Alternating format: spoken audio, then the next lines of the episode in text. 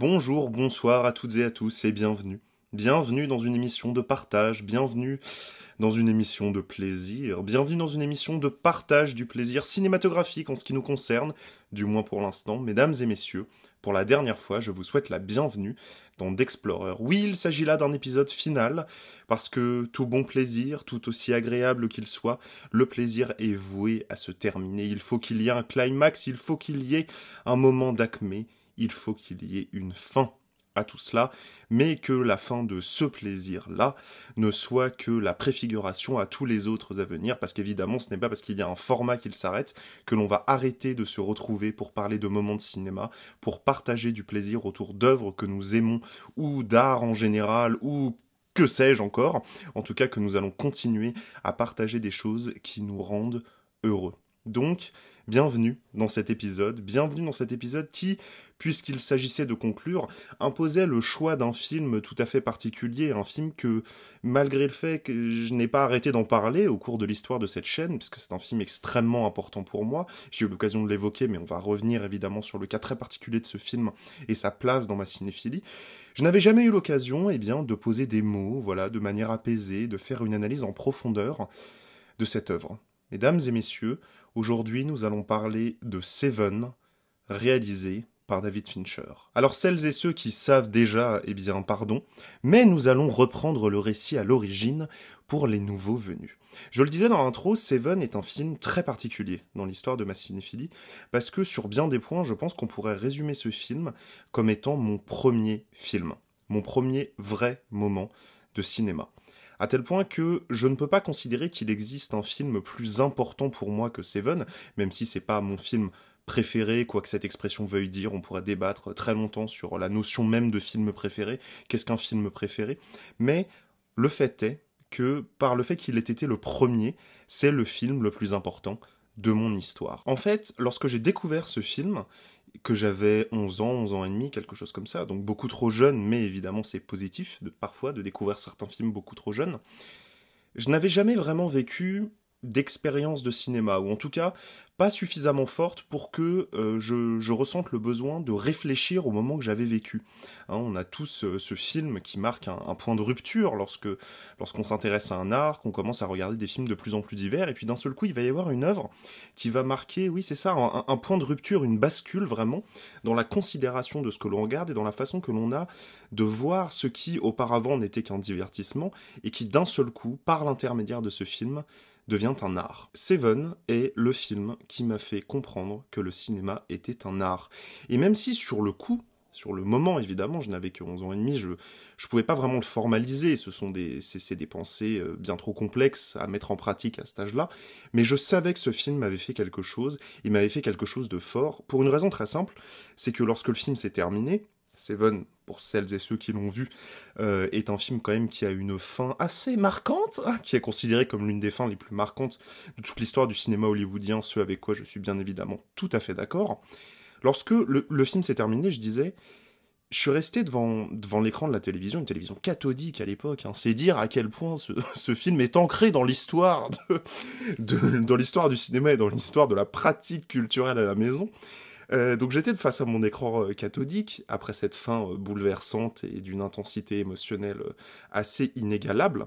Et je regardais le générique défiler et ce que je ressentais à ce moment-là était tellement intense que, que j'ai été obligé en fait de me calmer.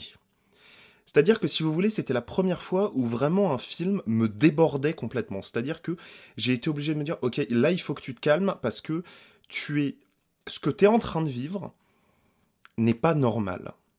En tout cas, c'est le, degré de puissance qui m'avait affecté à l'époque, c'est que je n'avais jamais ressenti une émotion aussi intense de toute ma vie. Et vous aurez remarqué que lorsque je dis ça, je ne précise pas devant un film.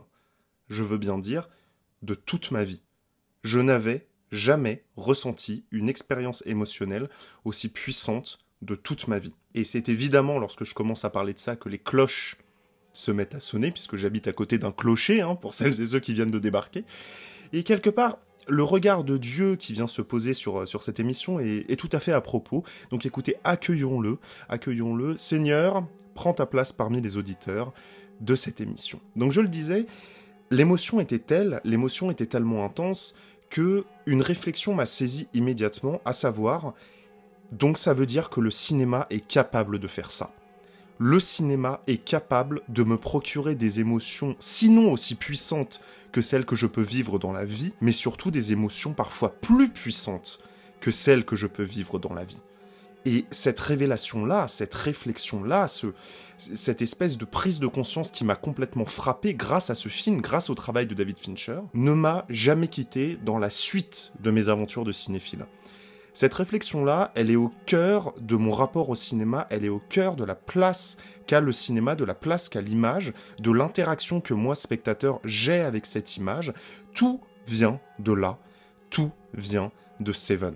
Seven, avec sa noirceur, avec son talent, avec ses prises de position esthétiques que l'on va analyser dans la suite de cet épisode, Seven est le point d'origine de mon amour pour le cinéma et Seven est la porte d'entrée qui a été ma découverte de ce qu'est le cinéma avec un C majuscule, la prise de conscience qu'il s'agit d'un art et que donc il y avait tant et tant à y explorer. Mais qu'un film ait une dimension mythique dans la cinéphilie d'un spectateur ne doit pas nous empêcher de poser un regard critique dessus. Et en fait, lorsque j'ai pris les notes pour, pour, préparer cette émission, des notes que j'ai prises il y a, plus d'un an en fait. J'ai eu l'occasion de le revoir plusieurs fois depuis. Lorsque je l'avais re-regardé à l'époque, c'était vraiment dans l'objectif de confronter le nouveau regard que je m'étais forgé euh, à justement cet amour de jeunesse, à justement cette pierre angulaire de qu'est-ce qu'était devenu ma cinéphilie. Et en fait, je l'ai regardé en me disant ok on va défoncer le film. C'est-à-dire que je l'ai vraiment regardé, si vous voulez, Seven, dans une optique de ok ça t'a marqué à l'époque, ça a continué de te marquer, c'est un film qui a forgé ton adolescence, etc., etc. Mais il est peut-être temps de dépasser ça, d'en arriver à voilà, disons à une considération un peu plus légitime de ce qu'est véritablement le film, au-delà de l'impact qu'il a eu sur toi, qui est tout à fait subjectif, etc. Et en fait, avec les armes critiques et analytiques que j'ai toutes eu l'occasion de développer à travers mes études, à travers mon propre travail de recherche, parce que moi, le cinéma, au-delà de, proposer du contenu sur Internet, est un domaine qui m'intéresse beaucoup et je lis beaucoup d'essais théoriques et critiques sur le cinéma parce que c'est vraiment un sujet qui me passionne et je crois qu'en analysant l'art, on peut un peu mieux comprendre ce qu'est l'humain, ce qu'est son rapport à la vie, etc. Enfin, je, suis assez convaincu de, de, tout ça, de la dimension aussi spirituelle du cinéma et comment est-ce que interroger la spiritualité de l'art en général, c'est interroger la façon dont nous nous considérons nous-mêmes en tant qu'espèce. Enfin bref, c'est pas du tout le sujet de cette vidéo. Mais vous voyez, Seven me fait toujours aller dans des, dans des recoins de réflexion très très très très espacés, absolument infinis et démesurés, parce que c'est ce qu'est ce film pour moi, un film démesuré. Et lorsqu'il y a eu ce revisionnage, eh bien, cette démesure, elle m'a sauté aux yeux. En fait, je m'attendais pas à ça. Je ne m'attendais pas, en regardant Seven avec un regard critique, à voir un film qui n'était pas du tout ce dont je me souvenais qu'il était, mais voir une œuvre résolument moderne et avec des partis pris esthétiques extrêmement intéressants et tellement radicaux, en fait, pour tout dire que il rend presque impossible les films policiers qui viendront après lui. Ce que je veux dire par là, c'est que Seven a un scénario, d'un point de vue strictement écrit, narratif qui est extrêmement classique. Et ce n'est pas cette histoire de tueur en série qui tue suivant les sept péchés capitaux qui va révolutionner quoi que ce soit. Le scénario de Seven est un excellent scénario de série B, mais ce n'est pas en lui-même qu'il est une proposition révolutionnaire du genre du film policier. Et d'ailleurs, on le voit très bien, le, film policier a continué après Seven, et nous avons eu des propositions, là je pense par exemple euh, à Memories of Murder de Bong Joon-ho, qui est par beaucoup considéré comme euh, l'un des plus grands films policiers de tous les temps. Euh, ce que je ne suis pas loin de penser moi aussi, c'est ça, ça, dénote d'une maîtrise du genre de la part du cinéaste coréen qui est, tout à fait remarquable, mais c'est pas de cet élément-là dont je parle. Lorsque je dis que Seven a fait un geste qui a rendu impossible le cinéma policier qui viendrait après lui, c'est d'un point de vue de mise en scène. Ce sont les choix esthétiques, d'incarnation de cette narration dans du dur, dans du concret, dans des décors, dans de la météo, dans un espace, dans une temporalité. C'est ça qui est radical. Alors comment est-ce qu'on peut envisager cette radicalité? Bah D'abord en revenant sur le terme que j'ai employé, lorsque je désignais Seven comme étant un film résolument moderne, en fait on peut même aller plus loin. Qu'est-ce que la modernité? Dans, dans l'histoire de l'art. Je fais très bref, on ne s'énerve pas les spécialistes de l'histoire de l'art. La modernité, c'est le conceptuel. C'est-à-dire, c'est le moment où on va dépasser la chose en soi pour commencer à s'exercer au concept de la chose plutôt qu'à la chose elle-même. Et Seven a conscience qu'il arrive à la toute fin du XXe siècle, que c'est un film où il y a eu énormément de films policiers qui l'ont précédé, que c'est un genre éculé. David Fincher a conscience de tout ça, et donc il se dit je vais pas faire un film policier, je vais faire un film sur le concept même de film policier, et je vais tellement pousser les curseurs de qu'est-ce que c'est supposé être un film policier, que mon œuvre va devenir totalement abstraite. Et ça, c'est pour moi le mot-clé de l'analyse esthétique de la proposition de Fincher avec Seven. Seven est un geste de cinéma d'abstraction. Alors quelles sont les manières qui viennent, euh, incarner ce travail de l'abstraction? Et qu'est-ce que je veux dire exactement par là? Seven est un film qui est beaucoup plus intéressé à travailler sur l'idée des choses que sur la représentation des choses elles-mêmes. On va commencer par le plus simple, il s'agit là d'un film policier sur un tueur en série, les meurtres. Nous n'en voyons aucun. Nous ne voyons que les conséquences barbares, ignobles, des actes qui ont été commis, mais qu'on ne nous a pas montrés et, dont d'ailleurs on ne va pas réfléchir à la méthode du tueur en série. Chose qui, par exemple, est énormément abordée dans les séries policières. Alors, comment il a fait? On a la discussion classique avec le légiste, etc. Alors, il l'a coupé là, ça a pissé le sang, ensuite il l'a frappé, etc. Pas du tout dans Seven. On a le cadavre, on arrive, on a les conséquences directes de la création du tueur, parce qu'évidemment le tueur met en scène ses meurtres, mais aucune indication sur la méthode employée pour en arriver à ça. Donc, conceptualisation du meurtre, abstraction du geste de tuer, sauf à la fin avec le personnage de Brad Pitt. Et comme il s'agit là du seul geste meurtrier de tout le film, qui en plus est commis par un personnage supposé être un gentil, c'est évidemment en partie ce qui le rend aussi impactant. Ça, c'est la première chose. Mais on peut aller plus loin, parce que là, on n'est qu'à l'écume de, ce travail d'abstraction. Abstraction des lieux. Où se passe Seven? Je vous écoute. Enfin, je ne vous écoute pas vraiment, puisqu'il s'agit là d'un podcast, évidemment, mais ce que je veux dire, c'est réfléchissez-y. Où se passe Seven? Seven se passe nulle part. Alors on pourrait peut-être penser qu'il s'agit de Los Angeles, mais il y a des éléments qui évoquent aussi New York, comme par exemple les taxis. Il pleut énormément pour un film qui se passerait à Los Angeles. Enfin bref, c'est très... On ne sait pas où ça se passe. Enfin, il y a quelque chose... Et d'ailleurs, il n'est fait mention d'aucun lieu dans Seven. Chose également très importante. Euh, lorsqu'il y a des plans en extérieur, déjà, on pourra noter qu'il y en a extrêmement peu des plans à l'extérieur dans ce film, hormis la fin évidemment, mais on va revenir sur la spécificité de cette fin par rapport à tout le film. Euh, il y a très peu de plans en extérieur, je disais, et lorsqu'il y a des plans en extérieur, ce sont des plans en très longue focale. Ça veut dire que les perspectives sont totalement écrasées et qu'on a des cadres qui ne laissent rien respirer. Les personnages ne sont jamais dans le décor. Donc, notre vision de spectateur, elle est contrainte, elle est restreinte, et j'ai même envie de dire, elle est brouillée. Nous n'avons pas de notion d'espace. Abstraction du lieu. À ça, à cette abstraction du lieu, s'ajoute le travail de la météo. Dans Seven, à part à la fin, évidemment, il pleut tout le temps. Et la pluie, qu'est-ce que ça permet? Eh ben, ça permet de dissimuler les extérieurs derrière un rideau d'eau. Ça veut dire quoi? Ça veut dire que lorsqu'on sort dehors, il pleut, donc on n'a qu'une seule envie, c'est de rentrer à l'intérieur. Évidemment. Donc, l'extérieur dans Seven n'existe pas. Abstraction du lieu, abstraction du geste. Et alors, est-ce qu'une fois qu'on est à l'intérieur, euh, cet extérieur, il existe? Eh bien non plus. Non plus, parce que c'est bien simple, euh, il n'y a pas de vue de l'extérieur par les fenêtres dans Seven. Les fenêtres, dans Seven, ne montrent rien. Il n'y a pas de lieu. On est donc dans une logique de l'effacement. Et j'ai même envie de dire, on pourrait presque employer l'idée que on a une esthétique de fin du monde, c'est-à-dire que le monde n'existe pas.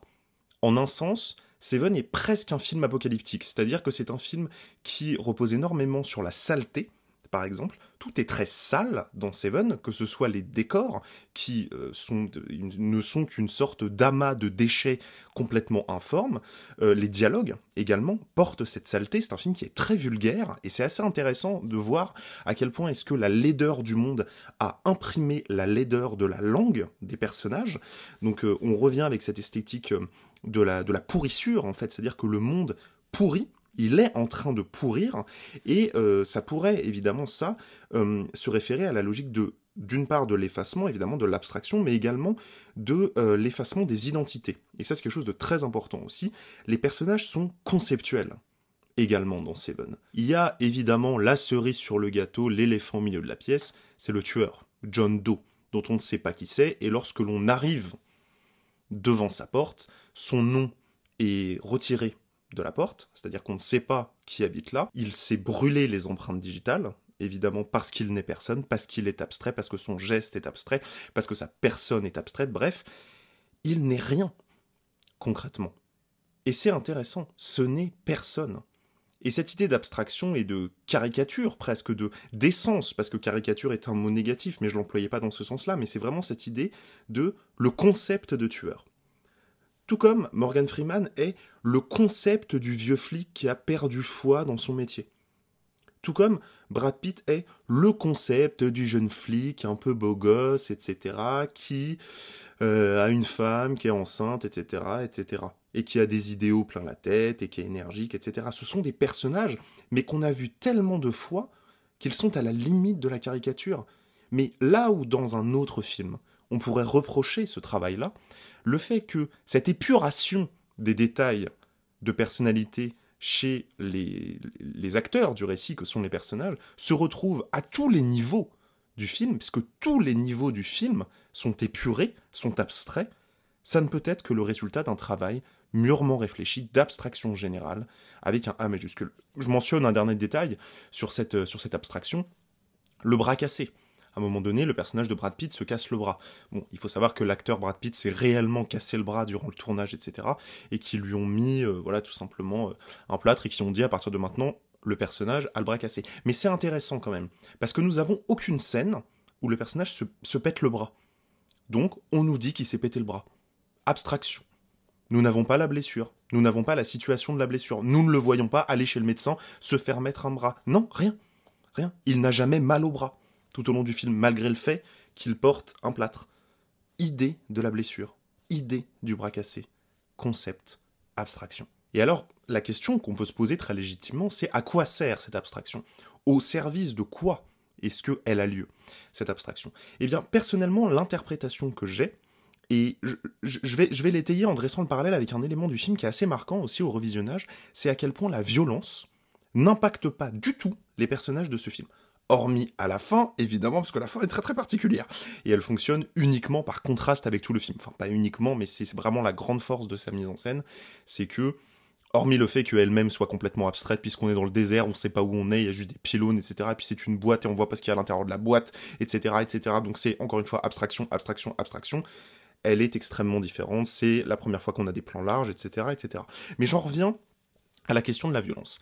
Les meurtres qui sont montrés dans Seven, sont des meurtres affreux. Je veux dire, ce que fait le, tueur en série à ses, à ses, victimes est innommable. Enfin, je veux dire, on est, on est sur du jigsaw, quoi. On est sur vraiment dans une autre logique, dans un film, on va dire, plus, euh, plus dans les canaux du cinéma grand public, etc., un peu gore. On serait vraiment sur du torture porn, quoi. C'est horrible. Hein. Je vous rappelle quand même qu'il y a des scènes où il met un godemichet avec un poignard sur le godemichet et demande à sa victime de poignarder, donc en la violant, une prostituée. Enfin, je veux dire, on est quand même sur un niveau de monstruosité et de cruauté physique absolument énorme mais les personnages, euh, bah, c'est comme c'est pas très bon. Bon, voilà, ça a pas l'air de les choquer plus que ça. Donc euh, j'étais devant mon écran avec euh, avec mon carnet de notes et j'étais là, il y a que moi que ça choque. C'est vraiment vous, vous en avez rien à foutre de de ce qui se passe. Mais ce détachement, il est intéressant parce qu'évidemment, il évoque quelque chose. Ce détachement, on s'en doute bien, parce que les personnages sont tellement détachés du monde qui les entoure, monde lui-même abstrait, on l'aura compris, que ça les choque même plus. C'est-à-dire que la pourrissure la dégueulasserie a tellement tout envahi qu'elle n'est même plus remarquable. Et donc elle-même s'abstrait. Elle n'est plus remarquable. De toute façon, bah. Un de plus, un de moins. Et ce nihilisme-là, qui parcourt la, la, première moitié du film, ou en tout cas les trois quarts du film avant la fin, c'est aussi une façon pour le personnage de Morgan Freeman, parce que le film est quasiment exclusivement raconté de son point de vue à lui en réalité, c'est aussi le, ce qui dénote du, point de vue de quelqu'un qui est en train de vieillir. Et la question de l'âge, de la vieillesse, euh, du passé et de l'avenir, de l'héritage, du passage de flambeau, elle est au cœur de, de Seven, cette thématique-là. Et elle nous permet de réfléchir à l'idée que peut-être que vieillir, en tout cas dans un premier temps, c'est ce que semble évoquer le film, vieillir, c'est s'abstraire du monde. C'est-à-dire que petit à petit, Morgan Freeman, ils se sont plus vraiment concernés par ce qui se passe. Ils se sont plus vraiment concernés par les lieux. Ils se sont plus vraiment concernés par les gens parce qu'il a perdu espoir. Il a perdu foi. Et paradoxalement, c'est l'extrême violence de la fin qui est la seule scène qui se déroule sous un soleil plombant, hein, parce que pour rappel, les, les, autres scènes se déroulent soit en intérieur, dans des intérieurs sombres, soit sous la pluie. Et l'acmé de cette violence-là, qui est le, la destruction du parcours de quelqu'un qui justement lui était plein, était plein d'espoir, le personnage de Brad Pitt, qui va sombrer à la fin vis-à-vis de ce que lui fait le, tueur, c'est aussi une manière pour Morgan Freeman en fait de se dire ben non ce n'est pas juste. Et de retrouver la notion de justice. Et de retrouver espoir. Et ce qui est très frappant dans Seven, c'est qu'on pourrait penser avec cette abstraction, avec ce nihilisme, avec les films aussi que fera Fincher ensuite, puisque Fincher quand même a fait Fight Club, etc., qui sont des films très, très caricaturaux de la pensée nihiliste, en tout cas telle qu'elle a infusé dans la société et dans le grand public. Hein. Fincher a beaucoup contribué au développement de cette, de cette pensée-là à travers son cinéma. En fait, Seven est un film très positif. Ce qui est hyper paradoxal. Et j'en viens au deuxième point d'analyse que j'avais envie d'aborder, c'est que Seven est un film extrêmement poétique. Il y a des choses dans Seven qui sont excessivement belles. Bon, déjà, il y a la mise en scène, hein, parce que vous le savez, c'est l'idée que j'ai beaucoup défendue sur cette chaîne. Euh, pour moi, Fincher, c'est le digne héritier de Kubrick dans le cinéma américain, c'est-à-dire que c'est la recherche de la perfection mathématique dans la construction d'une grammaire de cinéma. Il y a très peu de réalisateurs qui vont vraiment dans cette idée-là, dans cette idée que le cinéma serait une chose objective, qu'il faut construire grammaticalement à la perfection, un peu comme de la musique ou des mathématiques.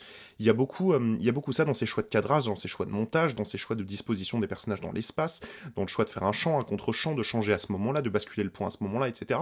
La mise en scène de Fincher, elle est tellement maîtrisée euh, et pour moi, le film où elle est le plus maîtrisée de ce point de vue-là, c'est dans son, remake de Millennium. J'ai déjà eu l'occasion aussi d'aborder cette question-là, qui n'est pas son meilleur film, mais qui est son film le plus maîtrisé d'un point de vue de la mise en scène et de sa quête de la perfection mathématique.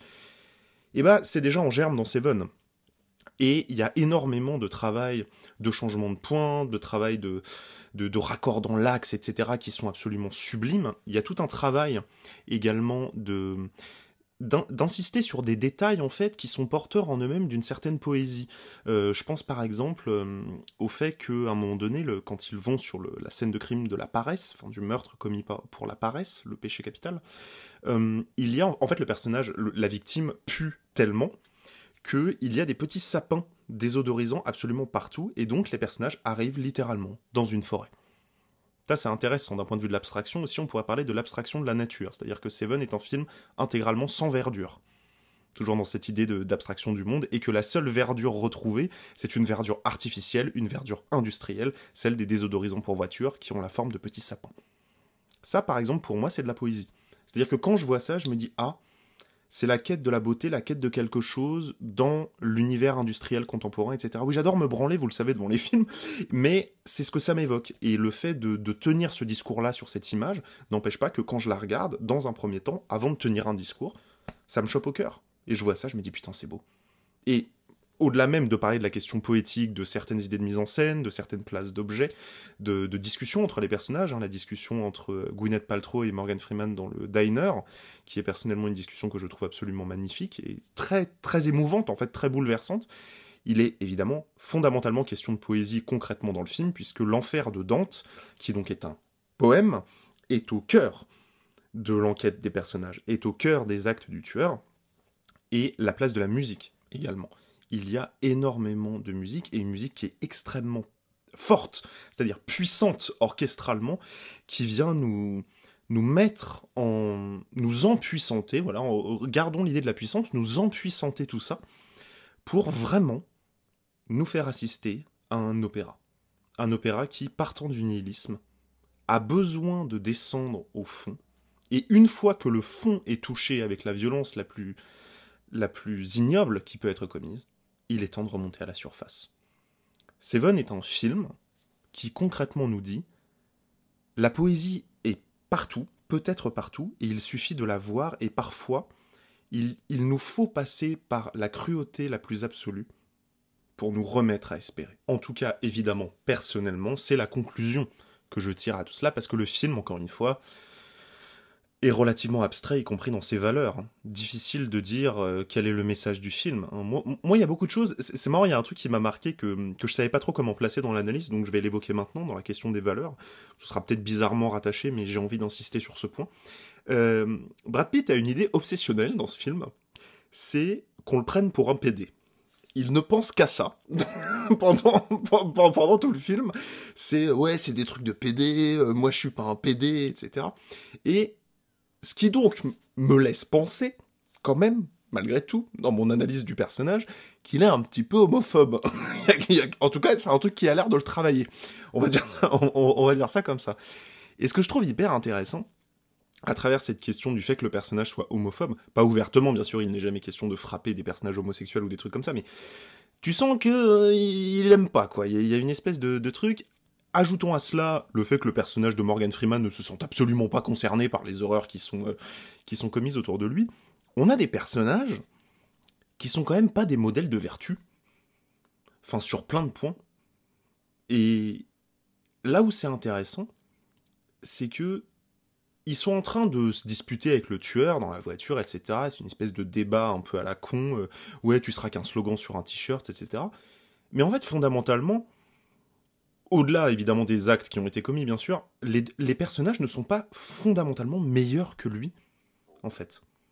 Et contrairement à eux, d'ailleurs, le tueur, lui, a une qualité que eux n'ont pas, et qui est très intéressante dans la construction d'un personnage, c'est quelque chose de toujours avoir à l'esprit lorsqu'on écrit, c'est que lui a un projet. Lui a une idée de quelle est sa propre vie, de qu'est-ce qu'est le monde, et donc il a une spiritualité le tueur est un personnage, de façon absurde en fait, plus moral que les personnages principaux. Ce qui donc nous met face à une évidence, à savoir que nous nous sommes attachés aux personnages principaux uniquement par un mécanisme de genre, à savoir qu'ils étaient policiers. Mais dans les faits, ce ne sont pas des personnages bons. Et ça, d'une part, la fin vient nous, euh, vient nous le prouver, avec le geste commis par Brad Pitt, que l'on peut comprendre. Je suis pas en train de, condamner ce geste. Je suis en train de, venir le replacer dans une analyse morale. Ce n'est pas un acte moral. Et d'ailleurs, à la fin, le mal gagne dans Seven. Le mal triomphe. Et le personnage de Morgan Freeman n'a pas, ne l'a pas empêché. Et d'ailleurs, si vous vous souvenez bien de ce qui se passe à la fin de Seven, il n'essaye pas vraiment de l'empêcher.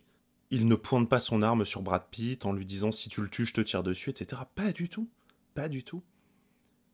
Ce qui pourrait nous laisser penser, et c'est une théorie que personnellement j'ai depuis assez longtemps, et j'ai pas vraiment d'éléments pour, euh, pour l'étayer, mais par rapport à ce que je viens de vous décrire sur la question de l'abstraction des valeurs, etc., je pense que le personnage de Morgan Freeman, en réalité, a envie que Brad Pitt passe à l'acte. Sinon, il ferait quelque chose pour l'empêcher. Il pourrait se jeter sur lui, il pourrait essayer de le désarmer, il pourrait se mettre en face de lui, il pourrait faire quelque chose. Il ne fait rien. Rien, rien, rien. Il lui dit non, quand même, euh, fais pas ça, si tu le tues, c'est lui qui gagne. Vous voyez ce que je veux dire dans le fait que c'est un film trouble au niveau de ses valeurs? Et c'est ça évidemment qui le rend passionnant, parce que ça fait de lui un film humain, ça fait de lui un film qui est à la hauteur de ses personnages et donc ça fait de lui un film complexe, malgré son apparente simplicité liée à un pur travail d'abstraction. Parce que toute cette abstraction, elle nous permet de nous concentrer sur une chose, sur la complexité de ce qui se déroule devant nous. Seven est un film monde, expression que, j'aime à employer, mais ce que je veux dire par là, c'est que c'est un film qui nous pousse à réfléchir sur chacun de ces éléments et qui, chacun de ces éléments sont auto-nourrissants les uns par rapport aux autres pour construire quelque chose de global, de grand, qu'on pourrait mettre très longtemps à analyser et qu'on parviendrait jamais vraiment à cerner sous tous ces aspects. Et Seven est un film qui a survécu au regard critique de dépassement que je voulais lui poser.